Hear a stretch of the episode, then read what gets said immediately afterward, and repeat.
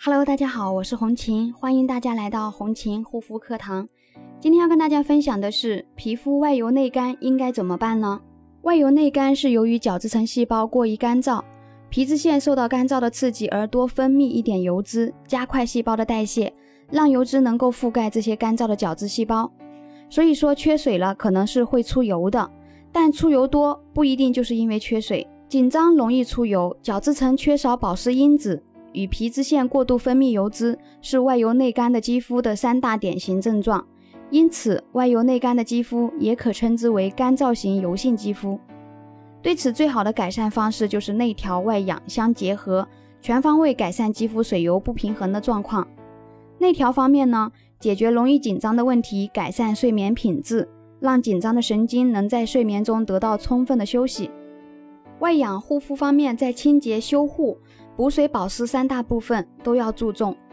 干燥型油性肌肤是一种油多水少的肌肤，大多是因为护理不当、清洁过度且不注意补水保湿造成的。这类型的肌肤表面干燥又粗糙，但实际上呢又非常油腻、毛孔粗大、肤质不均匀，既因油脂分泌过量而易长粉刺、痘痘，又因干燥缺水而易生细小的皱纹，是比较难处理的一种。外养护肤方面呢，既要温和的加强清洁，去除毛孔深处的油脂及污垢，同时又要注意补水保湿，让肌肤尽可能的留住水分，保持滋润。那么内调呢？首先，第一个规律的生活习惯是保证美丽的前提，尤其要保证充足高质量的睡眠，可每天早晚各饮一瓶燕窝胶原蛋白，可以舒缓压力、静心养颜，能有效的改善睡眠质量。第二个，我们身体的水分主要是通过直接饮用水的途径来满足的。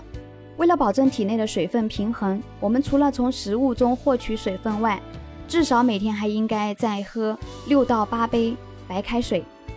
而饮料和酒类都不能算在其中。为了健康，最好还是少喝饮料和酒会比较好。第三个，尽量少吃辛辣油腻的食物，多吃新鲜的蔬菜水果，多喝温水。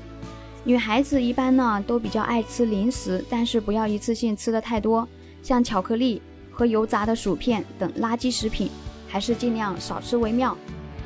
如果大家有皮肤方面的问题，可以加我的微信幺三七幺二八六八四六零。好啦，今天的分享就到这里，感谢大家的收听，我们下一期再见。